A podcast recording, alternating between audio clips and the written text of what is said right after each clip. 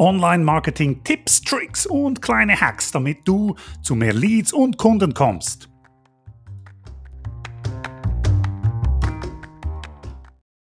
Guten Morgen, mein Name ist Sam Steiner und heute geht es um eine recht simple Frage, die wahrscheinlich dich auch beschäftigt ab und zu. Und zwar habe ich das in einer Facebook-Gruppe gesehen heute und ich möchte das kurz vorlesen zum Start. Guten Morgen, wir haben eine Kampagne seit zwei Monaten am Laufen. Ziel für uns ist es, möglichst viele E-Mail-Adressen zu sammeln. Und zwar wollen wir die Personen auf unsere Homepage führen, von wo aus sie sich registrieren können und wir so die Adresse sammeln.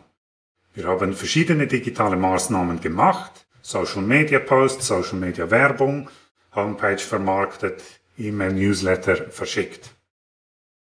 Unser Ergebnis ist mittelwertig.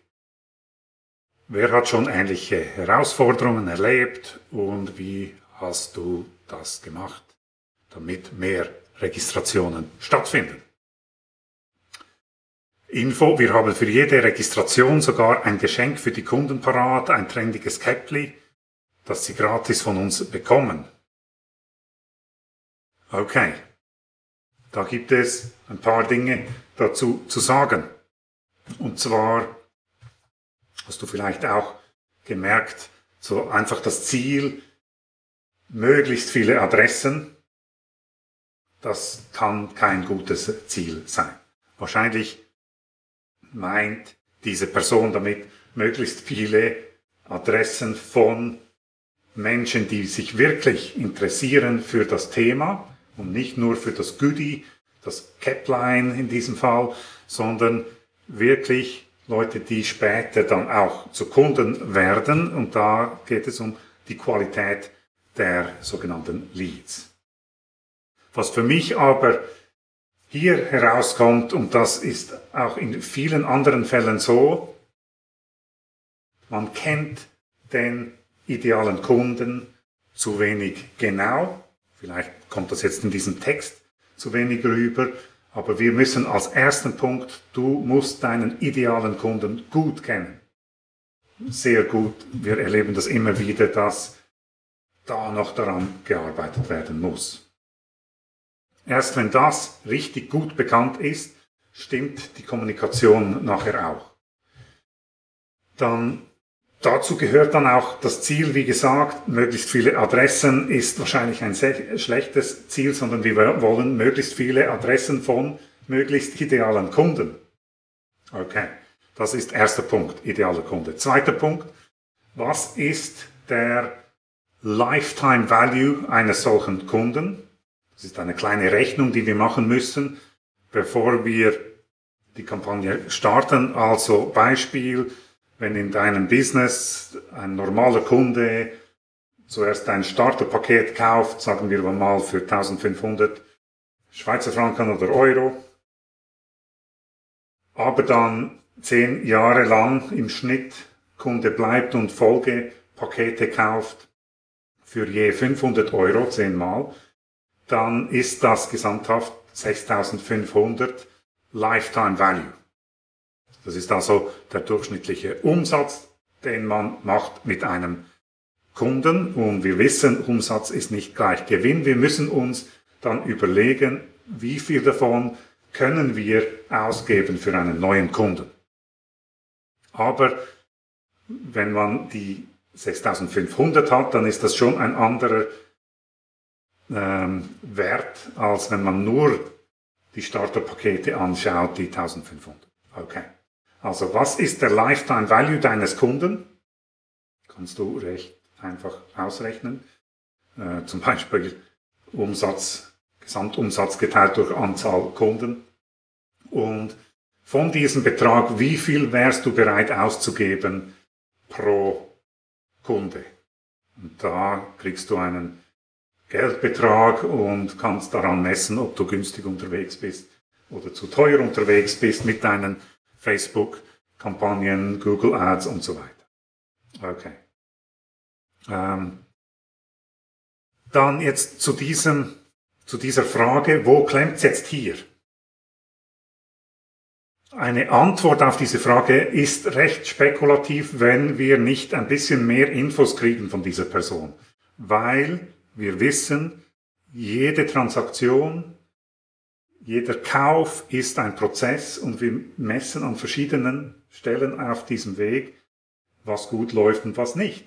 Und jetzt in diesem Fall sagt er, wir haben verschiedene digitale Maßnahmen gemacht, Social Media Posts, Social Media Werbung, ähm, Website vermarktet, E-Mail, Newsletter verschickt, solche Dinge. Ähm, wahrscheinlich noch einiges mehr. Das Ergebnis ist mittelwertig. Wir sehen jetzt nicht, was genau wirklich gut funktioniert hat und was nicht. Also zum Beispiel ähm, neue Kunden ansprechen geht recht gut mit Facebook-Anzeigen, auch im, auch im Business-to-Business-Bereich. Funktionieren diese Anzeigen nicht gut? Und um das zu messen, müssen wir zum Beispiel die, den Relevance Score kennen in Facebook. Wir, wir müssen wissen, dass Facebook unsere Anzeigen auswertet.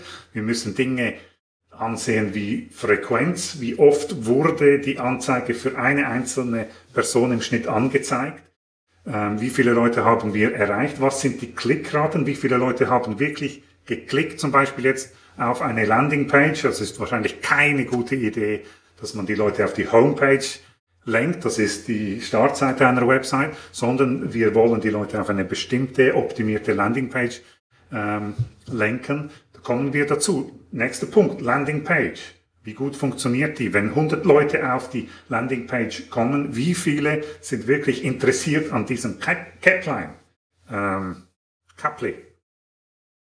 Ich wäre jetzt nicht interessiert, aber ich bin wahrscheinlich nicht die Zielgruppe da wieder zurück zu Punkt 1, ideale Kunden richtig gut kennen, sind sie super interessiert an diesem Capli. Okay. Landingpage, wenn 100 Leute auf die Landingpage kommen, sind es 30 Leute, die sich anmelden für das Capli oder sind es nur 5? Und äh, das gibt einen Wert. Sagt uns, sind wir gut unterwegs oder nicht. Wenn es 5 sind von 100, die wir über gezielte Anzeigen auf die Landingpage gebracht haben, dann ist das ein schlechter Wert. Wir sollten eher 25, 30, 35 oder 40 Prozent haben. Es kann aber auch, wenn, gut, wenn es gut gemacht ist, über 50 Prozent sein. Aber da muss der Inhalt, da muss das Goodie zu diesem in Punkt 1 definierten idealen Kunden passen. Okay, nächster Punkt. Conversion Rate.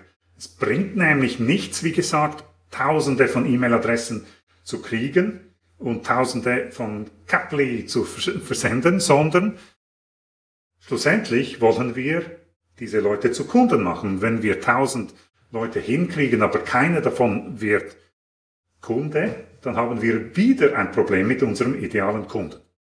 Nicht genug gut definiert, nicht genug gut angesprochen, das Goodie war nicht genug gut und die Landingpage war nicht genug gut genug. Ähm, also Conversion Rate hin von Lead zu Kunde.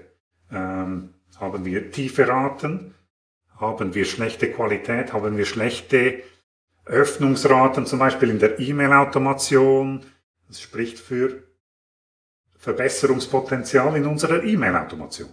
Das sind alles verschiedene Punkte, die man anschauen muss. Schlussendlich ist das, den ganzen Funnel muss man anschauen von